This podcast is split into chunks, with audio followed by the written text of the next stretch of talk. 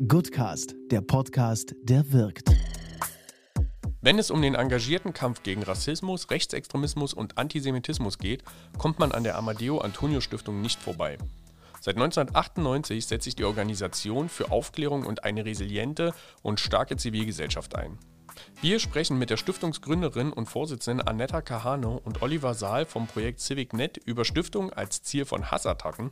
Gerade bei gesellschaftlichen ähm, Anliegen äh, ist die Vermutung, dass da eine, eine Hidden Agenda dahinter steht, sehr groß. Und deswegen werden diese Stiftungen auch immer hart angegriffen.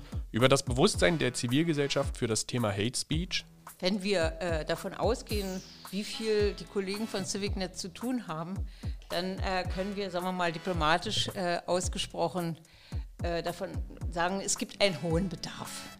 Ja, das sagt man immer, wenn, äh, wenn man sagt, naja, da ist noch viel zu tun. Und darüber, warum die Zivilgesellschaft auch online Präsenz zeigen muss. Wir können das Netz nicht den Hatern überlassen. Und deswegen kämpfen wir für eine digitale Zivilgesellschaft. Viel Spaß mit der dritten und letzten Folge unserer Staffel zum Thema Zusammenhalt. Hallo Frau Kahane, hallo Herr Saal. Schön, dass Sie sich die Zeit für uns nehmen. Gerne. Sehr gerne. Danke für die Einladung. Sehr gerne. Wir würden uns freuen, wenn Sie vielleicht kurz damit anfangen, sich vorzustellen und ähm, kurz darzustellen, was die Stiftung macht. Mein Name ist Annetta Kahane. Ich bin Vorsitzende des Vorstands der Amadeo Antonio Stiftung. Und die Stiftung äh, fördert und empowert Projekte gegen Rechtsextremismus, Antisemitismus und Rassismus. Das ist das, was wir vor, äh, vorrangig tun. Wir äh, arbeiten in drei Bereichen. Wir stellen Öffentlichkeit für das Thema her. Wir äh, geben Geld für Initiativen und Projekte. Und wir haben eigene operative Projekte. Eines davon ist CivicNet und äh, neben mir sitzt Oliver Saal, der diese, in diesem Projekt arbeitet. Danke, Annetta, für die schöne Überleitung. Genau, mein Name ist Oliver Saal und ich arbeite für die Stiftung als Referent für digitale Themen, eben im Projekt CivicNet. Äh, das seit 2017. Vorher war ich äh, Redakteur in der Social Media Redaktion unserer Stiftung. Und äh, ich gehöre also zu den Teams in unserer Stiftung, die sich mit Hassrede und eben dem Themenbereich digitale Zivilgesellschaft beschäftigen. Nun ist es so, dass wir am Wochenende ein trauriges Jubiläum gefeiert haben, nämlich den 30. Todestag von Amadeo Antonio. Was hat sich seitdem geändert? Vor 30 Jahren war die Situation in den neuen Bundesländern, auch in Eberswalde, wo er, wo Amadeo Antonio umgebracht wurde, eine komplett andere als jetzt. Man muss sich vorstellen, damals gab es keine funktionierende pa äh, Polizei, es gab kein funktionierendes Schulsystem, es war sozusagen eine, ein Zustand der Anomie, der Regellosigkeit.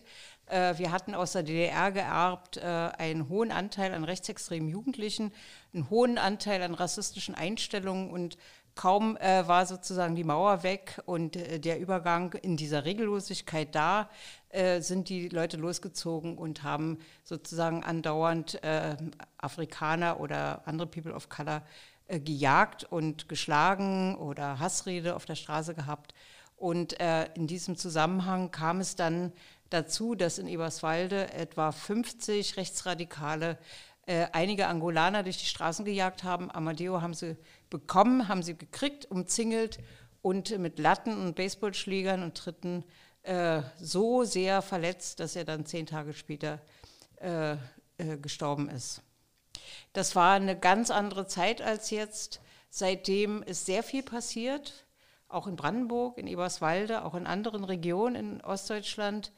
Ähm, und äh, ich glaube, die Amadeo Antonio Stiftung hatte auch einen kleinen Anteil dran. Wir haben auch, bevor die Amadeo Antonio Stiftung gegründet war, in einer, mit einem anderen Verein sehr viel äh, investiert in die Organisation von Zivilgesellschaft, Initiativen in Kindergärten, in Schulen. Äh, wir haben äh, später dann eine Bürgerstiftung in Barnim-Uckermark gegründet, die ihren Sitz in Eberswalde hat. Äh, wir haben sehr viele Projekte gefördert. Äh, wir haben die Stadt unterstützt und heute kann man sagen, dass Eberswalde, ähm, dass es tatsächlich gelungen ist, dass dort ein Klima herrscht, in dem äh, es gibt immer noch Rassisten und Rechtsextremisten dort, aber in dem äh, die nichts mehr das Sagen haben und weitgehend an den Rand gedrängt sind. Und es macht einen großen Unterschied, ob eine Stadtgesellschaft toleriert was Neonazis machen oder ob sie es nicht toleriert. Und in Eberswalde ist es tatsächlich so, dass das nicht toleriert wird. Könnte man sagen, dass Sie als Stiftung bevorzugtes Ziel sind von Rechten und von Leuten, die Verschwörungstheorien verbreiten? Und wenn ja, wie können wir uns das vorstellen? Wir sind nicht die Einzigen. Äh, Oliver kann ja sicherlich noch mehr darüber sagen, äh, wie umzugehen ist mit Hass im Netz. Aber da wir Hass im Netz thematisieren, sind wir fast automatisch mit unseren Themen auch selber Ziel von Hass im Netz und äh, erleben das jeden Tag. Wir bekommen jeden Tag hunderte von Mails, Anfeindungen über alle möglichen äh, sozialen Medien, die äh, Personen oder auch die Stiftung direkt angreifen, beschimpfen, beleidigen oder auch Todesdrohungen und sowas. Das bekommen wir auch. Und ähm, ja, die Frage, wie man damit umgeht, das kann Oliver Saal gleich beantworten. Das gilt natürlich für andere Projekte genauso wie für uns. Man muss da, damit, äh, dazu einen professionellen Umgang finden und man muss sich gegenseitig unterstützen, damit man das psychisch aushält. Also auf den Bereich äh, Hate Speech und Hass im Netz kommen wir später nochmal zu sprechen auch.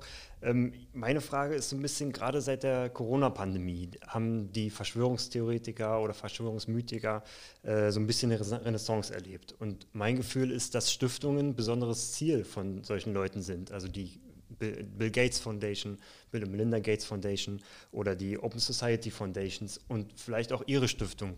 Eignen sich Stiftungen besonders als Ziel für solche Attacken? Ja, im Grunde schon, weil sie äh, gesehen werden in Deutschland vor allen Dingen als äh, Organisationsform von Leuten mit Geld, von Eliten und äh, damit sind sie sozusagen auch ein Synonym für, ähm, ja, für eine antisemitisch konnotierte Auffassung, wie die Welt funktioniert, nämlich dass über Stiftungen dann sozusagen ähm, Ziele ähm, erkämpft werden sollen, die man offen, offensiv in der Politik oder in der Gesellschaft so nicht verhandeln will. Und deswegen unterstellt man Stiftungen ganz besonders finstere und üble Ziele, äh, und äh, gerade wenn es darum geht, dass Zivilgesellschaft unterstützt werden soll, und das ist ja sozusagen der wichtigste Teil, also bei Kunst und oder Gesundheitsstiftungen ist es vielleicht ein bisschen anders, aber gerade bei gesellschaftlichen ähm, Anliegen äh, ist die Vermutung, dass da eine, eine Hidden Agenda dahinter steht, sehr groß. Und deswegen werden diese Stiftungen auch immer hart angegriffen. Uns selbst passiert das andauernd. Wir sind schon seit langem sozusagen die Soros-Stiftung äh, in Deutschland. Ja? Und das ist auch ganz klar auch antisemitisch gemeint. Also der Jude, der da die Strippen zieht. Und ich bin ja Jüdin und mit meinem Namen, da wird es auch immer gerne sozusagen äh, in, auf diese Weise parallelisiert. Und ähm, wir müssen uns damit schon sehr lange auseinandersetzen. Und manchmal ist es äh, ganz gut, dass auch andere Stiftungen verstehen, wie diese Mechanismen fun funktionieren, damit klar wird, dass auch Stiftungen untereinander Solidarität üben müssen und sich gegenseitig davor beschützen müssen. Denn das hat nichts mit rechts und links zu tun, sondern mit einer Ideologie des Hasses und der Unterstellung. Ich meine, manche Stiftungen haben ja auch eine klare Agenda und ich würde sagen, ihre, ihre Stiftung hat auch eine klare Agenda. Sie positionieren sich klar gegen rechts. Jetzt äh, gibt es aktuell eine Debatte darüber, inwiefern sich gemeinnützige Organisationen auch politisch äh, positionieren dürfen. Attac wurde im letzten Jahr die Gemeinnützigkeit sogar aberkannt. Ähm, sehen Sie da sich auch irgendwie in Gefahr, weil Sie sich ja auch sehr klar positionieren und äußern? Wir haben das Problem nicht, weil bei uns in der Satzung ist es völlig klar geregelt. Das ist ja immer dann äh, ein Problem, wenn es in der Satzung sozusagen sich aus der Satzung nicht direkt herleitet, sondern nur indirekt. Ich finde das auch ganz problematisch, dieses Gemeinnützigkeitsgesetz. Und wir haben da eine große Initiative äh, unterstützt und zum Teil mit vorangetrieben, die sich äh, für eine Reform dieses Gemeinnützigkeitsgesetzes einsetzt. Ähm, die klare Agenda ist bei uns, sagen Sie, klar, aber die Rechten nehmen noch etwas anderes an. Die sagen nämlich zum Beispiel, dass äh, Soros und Kahane oder so, ich wünschte, ich wäre der, dann könnte ich die Stiftung besser ausstatten, sozusagen. Aber dass, äh, dass wir eine heimliche Agenda haben, zum Beispiel die deutsche Bevölkerung gegen Nichtdeutsche auszutauschen, äh, dass wir wollen, dass das deutsche Volk sozusagen in der Minderheit ist, damit wir das deutsche Volk spalten und dann besser unsere eigenen Interessen voranbringen können. Also typische antisemitische Topoi. Und ähm, äh, es ist wichtig, dass die gesetzlichen Grundlagen äh, klar sind, damit Stiftungen sich da auch entsprechend wehren können. Denn äh, Demokratie zu verteidigen, als eine politische Aufgabe zu sehen, ist das Absurdeste, was es überhaupt gibt, gerade in Bezug auf gesellschaftlich arbeitende Stiftungen. Also ich, ich habe das öfter gehört, früher, da war das so, dass wir gefragt haben, mal Unternehmen, äh, ob, ob sie uns nicht Geld für einige Projekte geben. Und da haben die gesagt, wofür arbeitet ihr? Demokratische Kultur? Nee, das ist uns zu politisch. Da habe ich gesagt, wie bitte? Ihr lebt davon. Also die äh, Bedingungen, in denen ihr hier arbeiten und äh, ähm, produzieren könnt, sind denkbar gut. Also die Frage, ob man etwas der Gesellschaft zurückgibt, kann nicht daran scheitern, dass etwas als zu politisch zu sehen ist, was die Grundlage der, äh, der Herstellung von Mehrwert ist. Hat sich das geändert? Sind Unternehmen zugänglicher? Das ist ähm, von Fall zu Fall verschieden. Einige sind es, es hängt immer sehr davon ab, wer gerade in welchem Bereich in den großen Unternehmen äh, da das Sagen hat und wie, das ist immer so. Das hängt tatsächlich auch viel von Personen ab. Äh, ich habe das Gefühl, es gibt ein Umdenken, weil äh, die Gefahr von äh, antidemokratischen Unterwanderung tatsächlich auch für die Unternehmen spürbar ist. Das äh, merken die auch in ihren eigenen, in ihrem Personal, bei den Gewerkschaften, bei allen möglichen Sachen. Und das ist etwas, woran sie kein Interesse haben können weil gerade äh, international äh, arbeitende Unternehmen sozusagen mit Rassismus und Antisemitismus überhaupt nichts zu tun haben wollen können. Ja? Und insofern äh, gibt es da auch schon eine größere Offenheit, sich für demokratische Kultur einzusetzen. Wir haben mit einigen Unternehmen sehr gut zusammengearbeitet äh, und äh, tun es immer noch. Wir arbeiten äh, mit, mit der Freudenberg Stiftung zusammen, die ja ähm, Anteile an der Firma hat wir haben mit SAP zusammengearbeitet, mit Daimler, mit Volkswagen in bestimmten Bereichen und äh, einigen anderen, äh, auch mit einer Versicherung, Generali-Versicherung. Äh, und ähm, das waren immer sehr erfreuliche zusammen, eine sehr erfreuliche Zusammenarbeit. Und die haben uns ähm, überhaupt nicht so eingeteilt in, aha, das ist eine Stiftung, die gegen rechts arbeitet, also muss sie automatisch links sein. Das ist nicht unser Ansatz. Wir sind nicht gegen rechts, weil wir links sind, sondern weil wir davon ausgehen, dass eine demokratische Kultur es möglich macht, dass die Verfassung Geltung bekommt, die, das Grundgesetz in der Bundesrepublik und nicht rechts und links, sondern die Frage, ob Menschen gleichwertig sind oder nicht. Vor drei Wochen hat die Bundesregierung eine schöne Kampagne gefahren im Rahmen der Corona-Pandemie. Ich glaube, man kann das so sagen, mit dem Hashtag besondere Helden. Und äh, wie zu erwarten war, kam die Antwort von Jan Böhmermann relativ schnell. Das heißt, er hat vor zwei Wochen seinen Beitrag dazu geleistet. Ähm, ich würde ganz gern gemeinsam mit Ihnen einen Blick drauf werfen. Dieses Stück Eisen wurde mir damals umgangen, im Winter 2020. Plötzlich war ich ein Held, ein Idol, ein Musterbürger.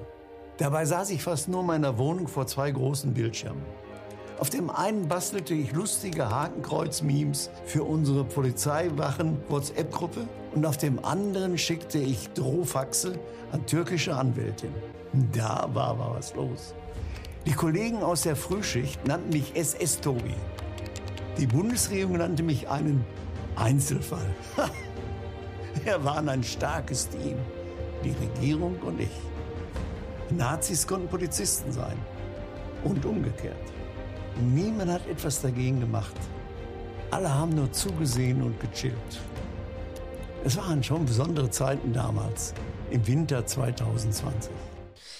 Nun lässt sich ganz vortrefflich darüber diskutieren, was Satire alles darf und nicht darf. Aber was mich schon interessiert, was für ein Gefühl stellt sich bei Ihnen ein? Also ich, kann, ich, ich finde es ziemlich lustig, weil äh, es tatsächlich eine, äh, es, es karikiert äh, ein, ein, ein ein Spot, den die Bundesregierung rausgegeben hat. Äh, aber äh, ich hatte eine ähnliche Assoziation, ehrlich gesagt, als ich diese Spots gesehen habe. Ich dachte mir, wenn ich so ältere deutsche Herrschaften sehe, denke ich auch immer irgendwie, ach, was war das damals schön und so. Und in der Wehrmacht gab es da, so weiß ich nicht, was Gutes oder die Autobahn oder irgend sowas. Also für mich äh, stellte sich diese Assoziation schon her. Und das so satirisch zu brechen und zu sagen, naja, die Bundesregierung merkt gar nicht, was da online abgeht. Und äh, äh wir haben da sozusagen mit, mit Online-Hass ähm, Menschenmassen mobilisiert, ist jetzt nicht ganz von der Hand zu weisen. Es stimmt allerdings nicht, dass es da niemanden gibt, der da nicht, der, der, da was dagegen tut. Also es gibt eine Menge Leute, die da etwas gegen tun. Aber insgesamt finde ich, geht, sagen wir mal, die Aufmerksamkeit dafür, dass es ähm, Menschen gibt, die, die ihren ganzen, den ganzen Tag sozusagen Online-Hate produzieren, ist mir einfach auch noch viel zu wenig. Und es ist auch noch, die Maßnahmen dagegen, die greifen meiner Meinung nach auch noch viel zu kurz. Und dass es jemand, dass es Leute gibt, die solche Sachen produzieren und dann äh, das Gefühl haben, sie können in, sich in die Fäustchen lachen, weil der Staat und die Zivilgesellschaft dagegen sozusagen ohnmächtig ist. Dieses Gefühl kann ich gut nachvollziehen ich frage schon, um auch auf meine nächste Frage hinzuleiten, weil wenn ich mir vorstelle, dass SS Tobi zu Hause sitzt, ein Hakenkreuz-Memes bastelt, der wird mir mit Hinblick auf die Bundestagswahl 2021 echt ein bisschen anders. Ja. So, und die Frage, die ich mir stelle, ist aus Ihrer, Stift als Sichtung, äh, auf, aus Ihrer Sicht als Stiftung, was befürchten Sie für die Bundestagswahl?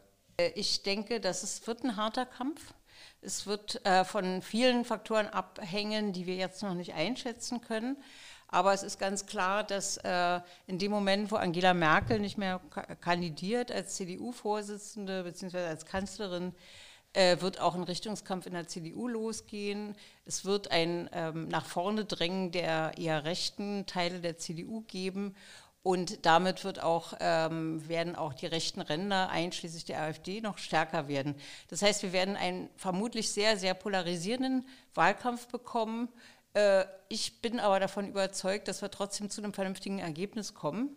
Und es ist, hängt dann sehr viel davon ab, wie die Zivilgesellschaft in der Lage ist, diesen Wahlkampf auch mit zu begleiten und äh, sich wirklich in jeglicher Hinsicht anzustrengen, damit solche Art von Propaganda in, der, in, äh, in den Wahlkämpfen nicht allzu sehr Fuß fassen. Jetzt haben Sie und Ihre Stiftungen ja einige Projekte initiiert, mit denen sie gegen rechte Gewalt und äh, gegen Hassrede dagegen treten und vor allem auch die Zivilgesellschaft resilienter machen wollen. Äh, Herr Saal, lassen Sie uns noch mal einen typischen Fall äh, durchsprechen. Wie kommt eine Zusammenarbeit mit äh, einer Organisation aus der Zivilgesellschaft überhaupt zustande? Genau, wie finden andere Organisationen unser Projekt CivicNet aktiv gegen Hass im Netz? Das ist logischerweise unterschiedlich. Also einmal, ähm, was CivicNet macht, ist natürlich ähm, einmal Workshops anbieten für die Berliner Zivilgesellschaft zu den Themen Social Media, Hass im Netz, ähm, Hassrede, Anfeindungen gegen zivilgesellschaftliche Organisationen in sozialen Netzwerken. Und äh, einmal ähm, publizieren wir unsere Expertise dazu natürlich auch, insbesondere auf den Stiftungsseiten. Also unsere Stiftung hat äh, ein eigenes journalistisches Portal, das heißt Belltower News und hier publizieren wir regelmäßig. Äh, wir produzieren auch sonst im Projekt ganz gerne mal Papier in Form von Broschüren, in dem wir also unsere Erfahrungen, die wir im Projekt machen, Erfahrungen, die uns äh, andere mm, also Ratsuchende an uns herantragen, äh, dort versuchen festzuhalten und Lösungen, die wir gemeinsam erarbeiten, eben äh, dort für andere zugänglich zu machen. Ähm, und genau, ich glaube, das ist einfach, ähm, was viele sehen, weil viele die Stiftungspublikation, also die Publikation der Amadeo Antonio Stiftung in die Hände bekommen und dort auf, unser, äh, auf unser Projekt aufmerksam werden. Darüber hinaus ähm, gibt es natürlich noch eine andere Möglichkeit. Wir treiben uns natürlich auch auf äh, Veranstaltungen rum, also 2020 dann öfter als uns lieb war bei Zoom, aber ansonsten auch offline. Ähm, und es gibt noch einen dritten Weg, wie manchmal ähm, Organisationen zu uns kommen. Und das ist der Weg, dass wir sie ansprechen. Also wenn wir eben sehen, okay, es gibt eine äh, Organisation die, äh, der Zivilgesellschaft, die ist gerade in der Bredouille, die kommt in die Bedrängnis, die wird angefeindet, dann äh, melden wir uns auch, ähm, wenn wir das schaffen und sozusagen das im Rahmen unserer Möglichkeiten überhaupt tun können, proaktiv bei denen und bieten unsere Hilfe an. Erzähl mal ein Beispiel. Ja, wie, genau. Wie sehen denn solche Anfeindungen aus? Äh, vielleicht Beispiel, Beispiel. ein bisschen, genau. Äh, genau. Also mh, die Sache ist, glaube ich, die, die Anfeindungen, die verschiedene Organisationen erleben können, von der Intensität und Art ganz unterschiedlich sein. Das hat, hat Annetta ja eben schon ähm, am Beispiel der Amadeo Antonio Stiftung skizziert.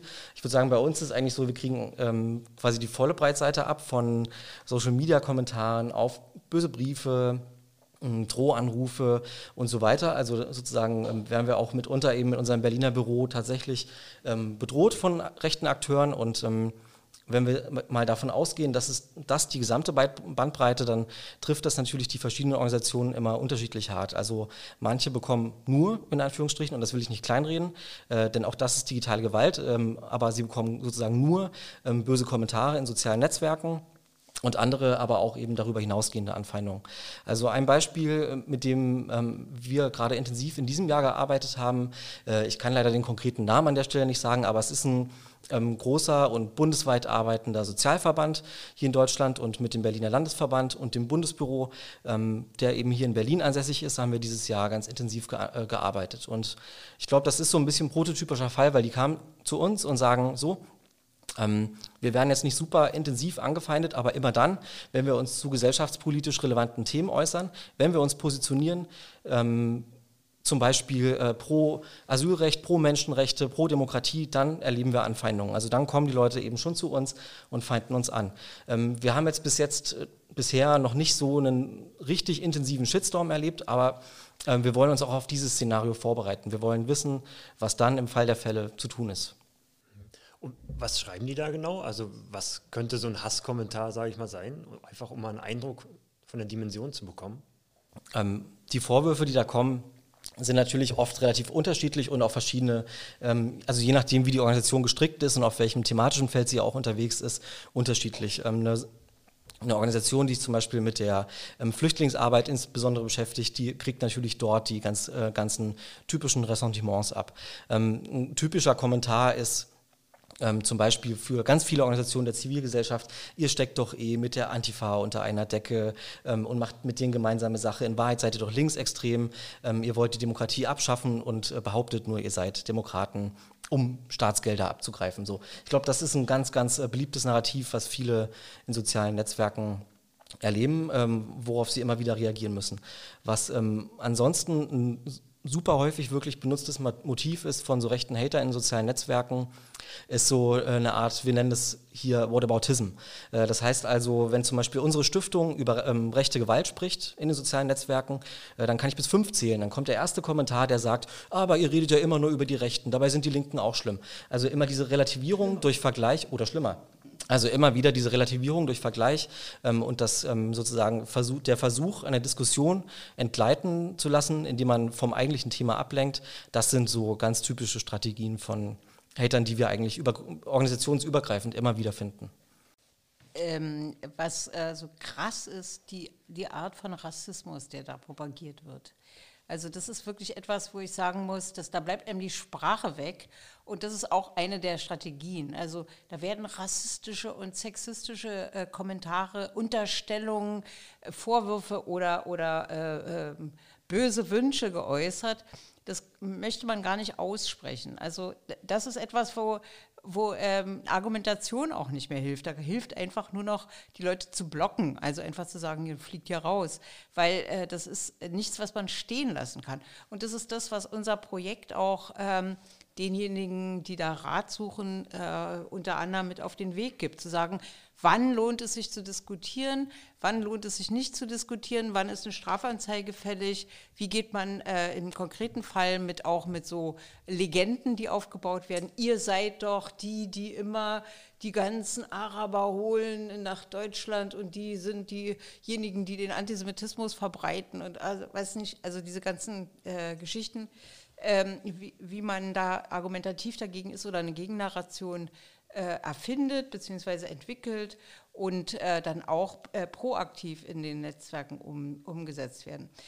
Das Interessante an dem Projekt ist, vielleicht darf ich das als Ergänzung Sehr sagen, ähm, wir haben ja leider bei den äh, bei diesen sozialen Netzwerken so eine Haltung von vielen sehr anständigen Leuten, die ohnehin sich lieber persönlich treffen, als über Netzwerke zu kommunizieren, ähm, so eine Haltung zu sagen, ach nee, das ist mir, das ist mir zu eklig, dann gehe ich da rein in diese sozialen Netzwerke und dann sage ich irgendwas und dann werde ich da angefeindet, angemotzt, dann muss ich mich mit irgendwelchen Dummköpfen da äh, irgendwie mich duellieren und darauf habe ich überhaupt keine Lust, ich lasse das einfach. Ja, und das ist auch etwas, was äh, engagierte Organisationen oft sagen oder also auch Stiftungen, die sagen, ach nee, im Internet, also so ein Auftritt bei Facebook oder bei Twitter oder Google, das wollen wir nicht. Äh, da haben wir dann immer nur zu tun, dass dann kommen da immer irgendwelche Kommentare und das wollen wir nicht. Und äh, unser Projekt ist unter anderem deswegen entwickelt worden, um zu sagen, wir können das Netz nicht den Hatern überlassen. Und deswegen kämpfen wir für eine digitale Zivilgesellschaft. Denn die muss sich auch zeigen. Die muss auch da sein. Die muss auch widersprechen. Und die muss äh, Mittel an die Hand bekommen, um in den einzelnen, einzelnen Fällen zu wissen, was zu tun ist, wenn dann solche Angriffe kommen. Und das machen die Kollegen. Und deswegen ist es für viele dann auch leichter zu sagen, okay, wir wissen, da ist ein Projekt, die helfen uns, die sagen uns, wie man da vorgeht. Und es ist überhaupt nicht schlimm, wenn man Hass erntet. Äh, das, äh, dagegen kann man sich schützen und manchmal kann man das auch sozusagen als Auszeichnung nehmen. Und alle diese Dinge müssen einem aber gesagt werden. Denn es ist ja so, gerade bei Sachen wie Hate Speech oder Rechtsextremismus haben wir oft sehr viel Unsicherheit bei den Leuten. Und interessanterweise, es gibt auch diesen komischen Spruch, wo ein Wille ist, ist auch ein Weg. Der stimmt aber oft nicht. Genau umgekehrt scheint es sehr oft zu sein, nämlich wo ein Weg ist, da ist auch ein Wille. Also wenn den Leuten gezeigt wird, so und so könnt ihr das machen, da braucht er keine Angst zu haben, dann sagen die, okay, dann probieren wir das. Also äh, das ist äh, eine typische Aufgabe für Stiftungen, auch sozusagen praktische äh, Wege zu ermöglichen und nicht nur sozusagen den Willen aufzubauen, sondern Wege zu ebnen. Und so ein Projekt ist das und das, äh, wir sind da sehr stolz drauf, weil es äh, wirklich ein ganz elementare äh, Defizit beschreibt, nämlich dass nette, anständige Menschen, die einen Sinn für Gerechtigkeit haben, nicht aus dem Netz sich zurückziehen, sondern drinbleiben und ihre Position deutlich machen. Okay, mir drängt sich eine Frage auf. Und die Frage ist, wann ist denn der richtige Moment, um Anzeige zu erstatten? Das ist relativ einfach äh, zu beantworten, dann, wenn äh, äh, strafrechtlich relevante Äußerungen gemacht werden. Und ähm, da, das ist eigentlich ziemlich klar. Also es gibt den Straftatbestand der Beleidigung, es gibt den Straftatbestand der Volksverhetzung und der Holocaustleugnung, um mal drei zu nennen. Unter anderem ist unser Projekt äh, in der Lage, auch Leuten zu helfen, dabei einzuschätzen, ob etwas strafrechtlich relevant ist. Ansonsten und dann äh, auch einen Strafantrag zu stellen, Strafanzeige zu stellen. Es ist auch wichtig, das zu tun, wenn man nicht weiß, wer das wer das gepostet hat, damit äh, auch in den Polizeistatistiken deutlich wird, dass es tatsächlich ein Problem ist. Und äh, deswegen sind auch deswegen sind Strafanträge wichtig. Und äh, weil du auch den, den richtigen Zeitpunkt ansprichst, äh, ist es vielleicht an der Stelle ganz sinnvoll noch zu ergänzen, dass äh, das angenehmerweise inzwischen auch über die Online-Wachen der Bundesländer getan werden kann. Also ihr könnt es auch sozusagen, wenn ihr strafrechtlich relevante Inhalte auf euren Seiten oder generell in den sozialen Netzwerken seht, äh, einfach äh, online einreichen. Und das heißt, äh, ihr seid damit nicht mehr zeitlich von den Öffnungszeiten eurer lokalen Polizeiwachen abhängig, sondern könnt es quasi per Online-Formular und ähm, was ich auch gerne noch an der Stelle sagen möchte, weil es immer in vielen Workshops, die wir geben, ein ganz großer Aha-Moment von Menschen ist, ähm, ist, dass ähm, natürlich haben wir oft das Problem, wenn wir uns solche Beiträge anschauen, sind wir uns nicht sicher, ist das jetzt strafrechtlich relevant oder nicht. Ähm, denn wir sind ja im, in den meisten Fällen einfach keine Juristinnen, sondern äh, machen andere Sachen in unseren Stiftungen. Und äh, hier gibt es tollerweise ähm, sogenannte Meldeportale, an die ihr euch wenden könnt und die strafrechtlich relevanten Inhalte dorthin wenden könnt. Die sind teilweise staatlich finanziert, ähm, teilweise aber auch ähm, sozusagen nicht, sondern äh, spendenfinanziert.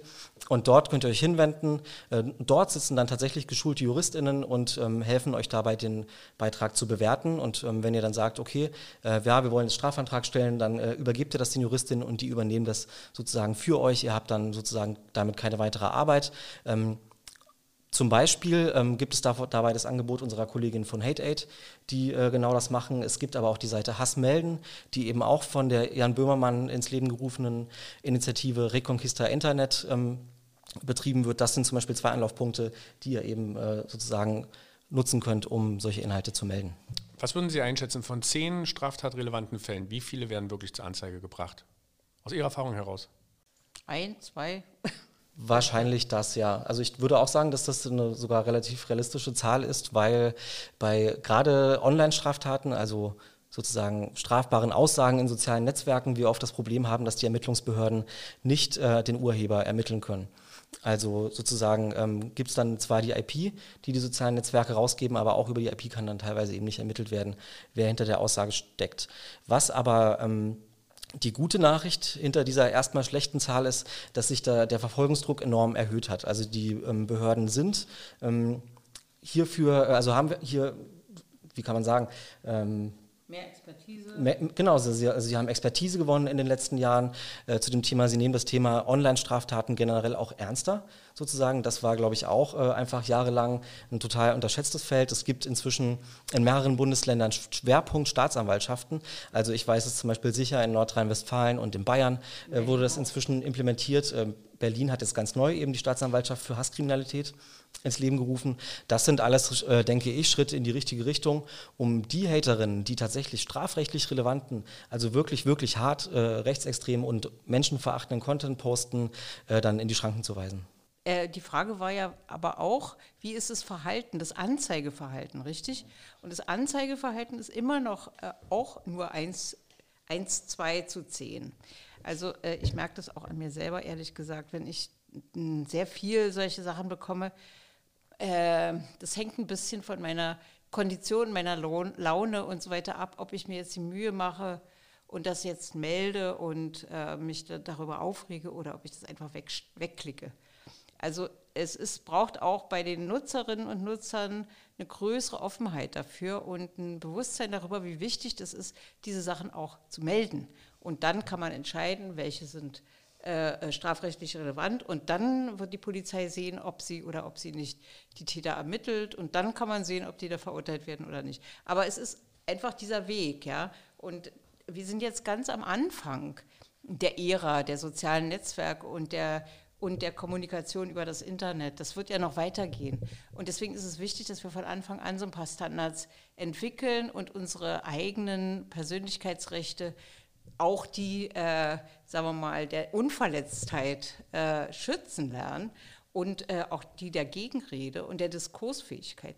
Das ist, äh, by the way, etwas, was ich finde, auch viel zu wenig in Deutschland geübt wird, übrigens auch bei Kindern und Jugendlichen und in den Schulen, sowas wie Debattenkultur überhaupt zu haben und zu sagen, Leute, wir müssen von Anfang an lernen, wie wir auch umgehen mit solchen Anfeindungen, wann wir was zurückweisen, wann wir darauf eingehen, äh, in welcher Weise wir argumentieren, in welcher Weise wir reagieren.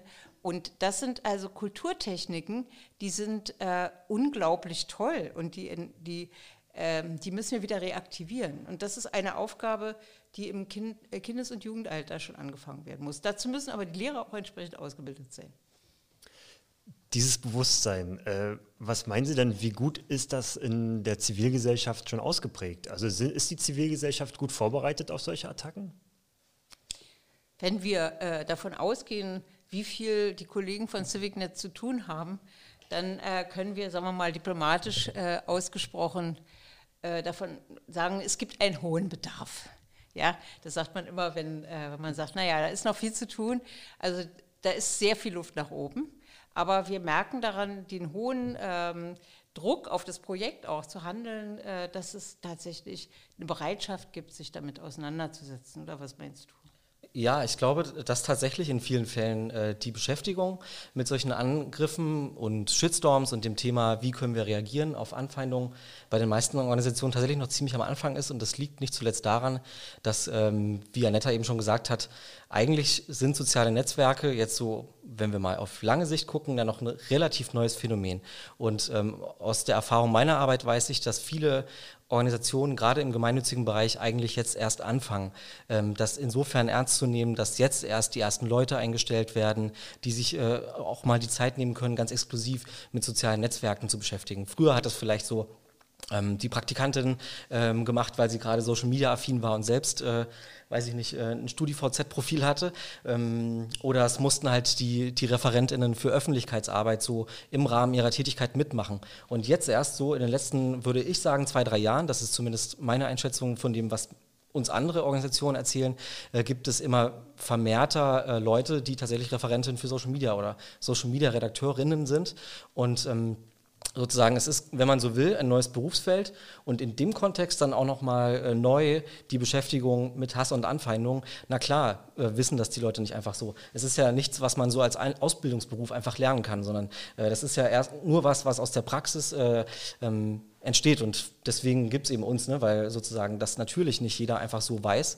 Äh, zum Glück weiß es nicht jeder, weil nicht jeder ähm, permanent angefeindet wird, sondern eben auch einen Umgang damit erst lernen muss im Laufe seiner äh, zum Beispiel Berufslaufbahn. Außerdem ist auch die fachliche Kenntnis wichtig. Ja. Wenn man zu den Themen Rechtsextremismus, Antisemitismus und Rassismus arbeitet und dafür Argumente haben will und sich damit auseinandersetzen will, dann braucht man auch ein bisschen Kenntnis. Man braucht natürlich auch eine persönliche Haltung, zu sagen, nee, also das es geht mir jetzt zu weit, äh, über diese Schwelle will ich nicht rüber, das ist mir, entspricht nicht meinem Menschenbild oder so will ich die Welt nicht sehen oder in so einer Welt will ich nicht leben, wo Leute wie du sowas sagen und, oder sich so. Äh, insofern ist es auch immer etwas, was mit einer allgemeinen Bildung zu tun hat. Und ich ähm, finde total interessant, dass äh, diese Themen, also Rassismus und Antisemitismus beispielsweise, sehr viel stärker präsent sind in der Öffentlichkeit. Und es jetzt sehr viel mehr Menschen gibt, die mit, damit was anfangen können. Also die nicht davon betroffen sind. Die, die von, davon betroffen sind, die wissen sowieso, was das ist. Aber die, die nicht betroffen sind, und das finde ich, weil wir ja gesagt haben, Stiftung ist immer in die Zukunft denken, äh, ist etwas, was ich sehr gut finde, wenn wir, äh, wir können nur die, äh, die, die, wie soll ich sagen, die Verwerfungen, die die Aufklärung mit sich bringt, durch die Aufklärung aufklären. Also wir können sozusagen immer das, was äh, an Problemen da ist, nur dadurch lösen, dass wir uns ranmachen und versuchen, Wege zu finden und Aufklärung zu leisten und Menschen zu bestärken, sozusagen ihre persönlichen Haltung an der Stelle deutlich zu machen. Äh, jetzt wurden ein paar Wege schon genannt, wie man damit umgeht. Äh, haben Sie vielleicht noch so ein paar vorbereitende Maßnahmen, die jede Stiftung oder allgemein jede zivilgesellschaftliche Organisation schnell und einfach umsetzen kann in ihrer Praxis? Ja, na klar, gern. Also ich beschränke mich an der Stelle einfach mal auf Social Media, weil ich glaube, darüber hinaus gibt es natürlich noch äh, viele andere Fe Felder, ne, auf denen Stiftungen einfach angefeindet werden. Und nicht alle, alle Hass erreicht uns nur über soziale Medien, aber es macht vielleicht für den Moment Sinn, erstmal an der Stelle stehen zu bleiben, auch weil es eben äh, sozusagen meine, das Feld meiner Expertise ist. Also was wir ähm, sozusagen allen ähm, Organisationen raten, ist, äh, wenn man so will, für sich äh, eine Art Flowchart zu entwickeln im Umgang ähm, mit Kommentaren. Also zu überlegen, ähm, was sind Kommentare, äh, die wir auf jeden Fall, also erstmal strafrechtlich relevante Kommentare, sollten alle anzeigen, klar. Aber wenn es darüber hinausgeht, ähm, Hass und Anfeindungen, die nicht strafrechtlich relevant sind, wie wollen wir überhaupt damit umgehen? Ne, das ist ja auch eine Frage des Selbstbilds und der Werte, die eine Organisation hat. Würden wir halt immer empfehlen, ganz klar menschenverachtende Inhalte äh, zu verbergen. Also dann tatsächlich konkret äh, auch hier als Tipp äh, ist im Fall von Facebook nicht zu löschen, sondern zu verbergen, weil das sozusagen ähm, nicht so direkt wahrgenommen wird von denen, äh, die ihr da verbergt, sondern die werden dann sozusagen darüber nicht benachrichtigt, dass der Kommentar nicht mehr da ist, sondern ihnen wird er noch angezeigt. Ähm, wenn wir sagen, okay, das ist äh, ein Inhalt, den würden wir jetzt nicht pauschal weglöschen oder verbergen, sondern mit dem muss man irgendwie umgehen. Das ist sowas, äh, so eine Aussage, die äh, kann man nicht unkommentiert lassen. Aber sie ist auch nicht so schwer von der Tragweite, dass wir sie löschen. Ähm, dann müssen wir natürlich überlegen, wie können wir darauf inhaltlich reagieren. Und ähm, hier ist auf jeden Fall immer ein wichtiger Hinweis von uns. Es ist natürlich eine Möglichkeit besteht darin, äh, euch zu positionieren. Also sozusagen gar nicht den Anspruch zu hegen, ich will jetzt äh, in dem Gespräch mit der Haterin, mit dem Hater diejenigen zu überzeugen, sondern ich will eigentlich einfach nur äh, für die, die mitlesen, zeigen, für was wir stehen als Organisation und uns eben sozusagen unter dem Beitrag ähm, positionieren, indem wir einfach sagen, wir stehen gegen Menschenfeindlichkeit und deswegen teilen wir die Inhalte aus dem Kommentar über mir nicht. Also das ist eine, glaube ich, äh, gute Möglichkeit. Generell nicht so sehr zu versuchen, äh, jetzt ein Gespräch mit dem Haterin, äh, Hater zu führen, mit der Haterin und jetzt zu hoffen, ich könnte jetzt irgendwelche Rechtsextremen von der Demokratie überzeugen. Das wird nicht passieren einfach. Aber wem wir natürlich überzeugen können, das sind die vielen, vielen Mitlesenden in den Kommentarspalten von sozialen Netzwerken. Und da sprechen wir von potenziell ja nicht nur Hunderten, sondern vielleicht Tausenden sozusagen. Also das Gespräch ist immer sehr viel größer als ähm, das zwischen den beiden, die es führen, sprich also der Haterin oder dem Hater und dem Social Media Redakteur, der Social Media Redakteurin, sondern es gibt ja einfach viele, viele, die möglicherweise mitlesen. Und wenn wir eine Antwort formulieren, dann müssen wir natürlich in erster Linie daran an die denken. Ähm, wie können wir die also mit unseren Argumenten erreichen? Wie können wir die äh, von dem überzeugen, was wir als Organisation, als Stiftung transportieren wollen? Mhm. Darüber hinaus ähm, ist es, glaube ich, ein wichtiger Punkt, den Anetta äh, eben schon angesprochen hat. Ähm, halt sich mit der extremen Rechten und ihren Taktiken zu beschäftigen, ihre Gesprächsstrategien zu kennen und die dann in so einem Fall, also dass wir angefeindet werden, zu dechiffrieren, ähm, zu übersetzen, den Leuten, die da mitlesen, äh, zu sagen, hier, das ist ganz typisch äh, für das, was ihr immer wieder macht. Ähm, ihr, ähm, ihr, sagt, äh, ihr sagt das, meint aber eigentlich dies. Also sozusagen die Taktiken kennen und benennen ist, glaube ich, eine ähm, sehr, sehr wichtige Herangehensweise an der Stelle. Und ähm, als letzten Punkt würde ich gerne noch ansprechen, was wir immer, immer ähm, wirklich den Leuten in Workshops sagen, äh, was sie auf jeden Fall tun sollten, ist sich auf die positiven Stimmen zu konzentrieren. Also, weil ich weiß es selbst aus meiner Arbeit als Social Media Redakteur für die Amadeo Antoni Stiftung, dass man ganz schnell dabei ist. Uh, da ist jetzt ein böser Kommentar und dann wird man ganz aufgeregt und hat sofort den Impuls, natürlich all seine ähm, Gedanken und ähm, Arbeitszeit da äh, irgendwie drauf zu konzentrieren irgendwie jetzt damit umzugehen. Aber ne, es, es, hilft einfach auch manchmal einen Schritt zurückzutreten äh, und zu überlegen, ist es denn wirklich so wichtig? Ist dieser eine Kommentar jetzt so ausschlaggebend? Ist es so wichtig, dass ich den beantworte? Ähm, oder habe ich vielleicht auch zehn tolle Kommentare unter meinem Beitrag von Leuten, die mir in meiner eigentlichen Arbeit wichtig sind, die ich erreichen will, die meine Zielgruppe sind, mit denen ich interagieren will. Und wäre es nicht viel wichtiger, ähm, meine Zeit darauf zu verwenden, mit denen in eine Interaktion zu treten und sozusagen die positiven, die demokratischen Stimmen äh, auf diesem Weg zu stärken und eben nicht nur die Haterinnen. Was Stiftungen tun können. Ähm, Rechtsextremismus, Antisemitismus und Rassismus. Äh, das sind ganz große und ganz schwere Themen die sind in der deutschen Gesellschaft als Diskursthemen relativ neu. Wir haben äh, erst in den letzten Jahren äh, gemerkt, dass das die, die, öffentliche Wahrnehmung davon langsam zu einer allgemeinen Wahrnehmung geworden ist und nicht nur eine von Expertinnen und Experten. Wenn sich Stiftungen fragen, was sie tun können, um sozusagen den demokratischen Konsens zu wahren und die Gleichwertigkeit äh, äh, nach vorne zu bringen. Das heißt, gegen Rechtsextremismus, Antisemitismus und Rassismus sich zu engagieren. Dann gibt es drei Dinge, die auf jeden Fall notwendig sind. Das, sind, das ist ein Dreiklang, den wir immer nennen, wenn äh, es darum geht, auf solche Dinge aufmerksam zu machen. Wahrnehmen, deuten, handeln. Man kann ein Problem nicht weghandeln. Man muss es erstmal wahrnehmen.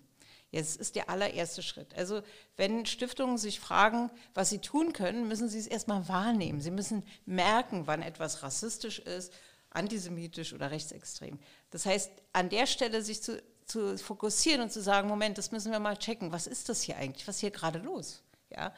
Wenn, sie, wenn Stiftungen merken, was los ist, also wenn das wahrgenommen wird, dann kann man es interpretieren. Dann kann man sagen, so, dazu müssen wir uns jetzt verhalten. Wir müssen es deuten. Was bedeutet das für uns? Was bedeutet das für uns? Was machen wir für Schlussfolgerungen? Wollen wir uns zurückziehen? Wollen wir das Thema ganz liegen lassen? Sind wir uns zu schön dafür oder zu fein oder zu dies oder zu das? Oder wollen wir uns oder müssen wir uns damit beschäftigen? Das ist die Deutungsebene. Wenn es bedeutet, dass es eine tatsächliche Anfechtung der Stiftungsidentität ist und dessen, was die Stiftung voranbringen will, dann muss das Handeln einsetzen. Und dann muss man sagen, okay, wie handeln wir jetzt gegen Rassismus und Antisemitismus oder Rechtsextremismus? Und da ist es zum Beispiel ganz interessant äh, zu sagen, wir gucken uns jetzt mal an, wer arbeitet eigentlich in unserer Stiftung? Was sind es für Menschen? Sind die, äh, repräsentieren die die Gesellschaft? Sind da genug Frauen drin? Sind da genug Menschen mit Migrationshintergrund drin? Sind da auch vielleicht ein paar schwarze äh, Personen dabei? Sind da Leute beteiligt, die repräsentativ auch diese G Gesellschaft abbilden? Oder sind das alles nur hm, weiße Männer, sage ich jetzt mal, die, äh, die im Prinzip nirgends von, nirgend, von keiner Seite her ein Problem bekommen? Ja? Und das ist etwas, was äh, ganz wichtig ist, wenn man anfängt, darüber nachzudenken. Wenn man so eine Situation nicht hat, dann kann man überlegen, wie man die herstellen kann. Also wie kann man trotz einer personellen Situation, die so ist, wie kann man äh, trotzdem an Erfahrungen rankommen ähm, und wie kann man äh, mit, mit Menschen zusammenarbeiten, die diese Erfahrung haben. Muss man Projekte fördern? Kann man äh, Menschen empowern? Kann man sich deren Expertise reinholen? Das sind alles Schritte, die Stiftungen meiner Meinung nach heute tun müssen, wenn sie in einer, wenn sie in einer Community arbeiten, also wenn sie lokal arbeiten oder in, in Institutionen wie Schule oder in ähm, Gemeinden oder in Städten oder in Stadtteilen. Weil dort sind Menschen, die alle möglichen Herkünfte haben und die alle möglichen Identitäten haben. Und die Stiftung muss das abbilden. Wenn sie es nicht direkt kann, muss sie sich die Expertise holen. Und ich glaube, das ist ganz, ganz wichtig, weil sonst kann man solche Projekte auch gar nicht machen. Wenn man das Problem nicht versteht, wenn man es nicht sieht, wenn man es nicht wahrnimmt, wenn man es nicht interpretiert, dann kann man auch nicht handeln. Ähm, wir haben eine Rubrik, das sind die schnellen fünf. Wir geben eine Entweder-Oder-Frage vor und Sie entscheiden sich schnellstmöglich für Entweder-Oder. Die schnellen fünf. Streiten oder dulden? Streiken? Facebook oder Twitter? Twitter. Liebe oder Hass? Liebe. Online oder offline? Online. Offline. Je nachdem, was man machen will. Ne? Absolut. Like oder Share? Äh, Share. Es steht Weihnachten, steht ganz kurz vor der Tür. Und ähm, ich habe mir die ganze Zeit die Frage gestellt, wenn Sie einen Wunsch beim Weihnachtsmann frei hätten in Richtung von Mark Zuckerberg, welcher wäre das? Der soll vernünftige Firmenpolitik machen in Bezug auf äh, Hater, äh, auf Holocaustleugnung, auf, äh, ähm, wie heißen das, die, die, äh, er soll eine vernünftige Politik mit seinen Algorithmen machen die nicht nur reproduzieren, was sozusagen an Stereotypen da ist, sondern dagegen wirken. Das würde ich mir wünschen. Also jedes Mal, wenn einer was Rechtsextremes ausspielt, nicht noch mehr rechtsextreme Sachen zeigen, sondern möglicherweise äh, genau das Gegenteil, nämlich, äh, weiß ich nicht was, eine, eine Community, die gemeinsam äh, Hora tanzt oder sowas. Ja, dem würde ich mich anschließen. Ähm, ich fand das ja sogar ganz interessant. Das ähm, ist jetzt, glaube ich, vier Wochen her. Da hat Facebook ja sogar gesagt, okay, ähm, wir verbannen jetzt die Leugnung des Holocaust komplett von unserer Plattform. Und das ist natürlich erstmal äh, ein guter und richtiger und begrüßenswerter Schritt in globaler Perspektive. Ich würde sagen, wenn Sie es bisher in Deutschland nicht gedacht, gemacht haben, war das fatal, denn dann haben Sie bisher ja immer Straftaten ähm, ignoriert.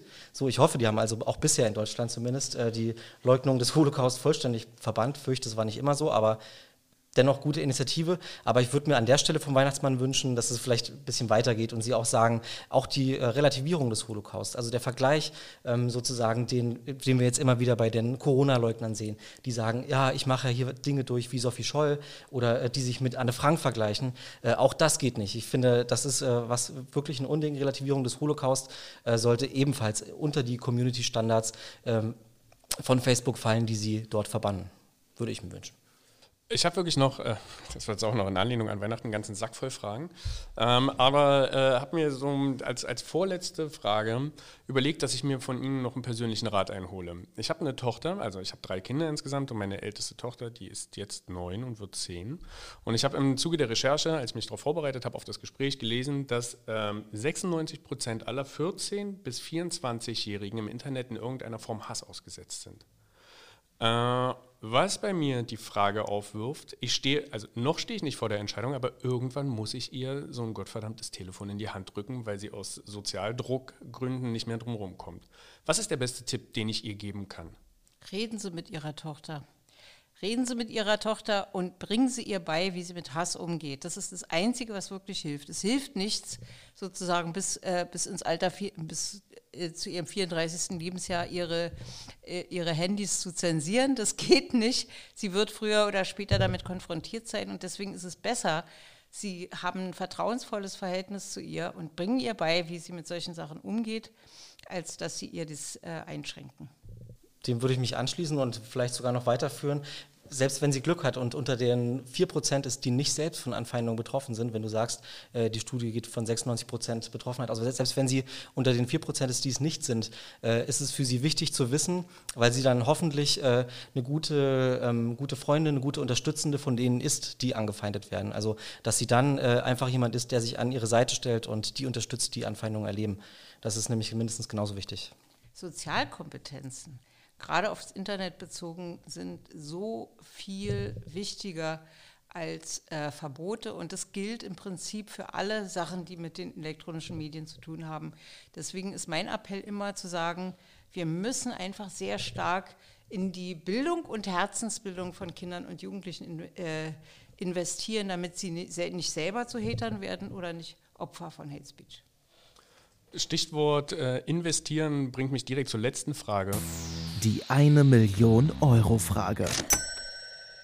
Wenn ich Ihnen einen Koffer mit einer Million Euro drin auf den Tisch stelle, Hm. was tun Sie damit?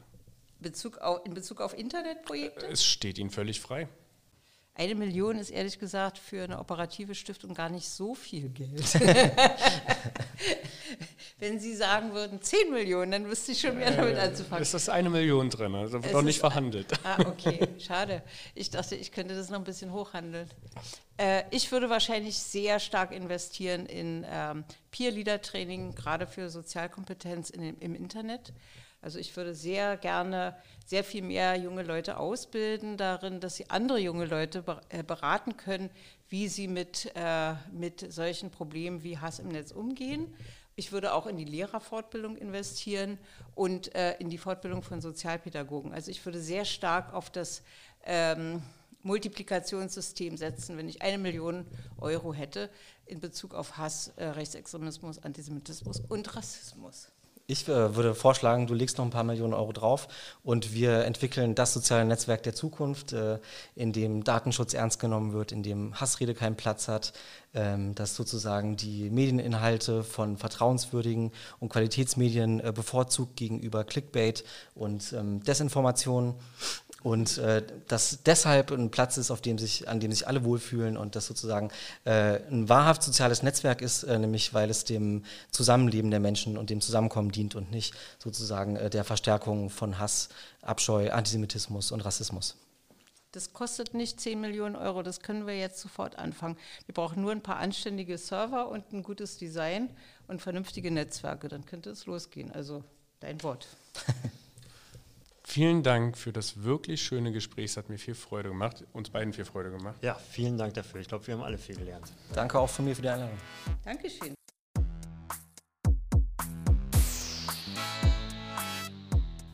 Das war die dritte und letzte Folge unserer Staffel zum Thema Zusammenhalt. Wir hoffen, dass Sie dieses Gespräch genauso inspiriert hat wie uns, wünschen Ihnen alles Gute und bis bald.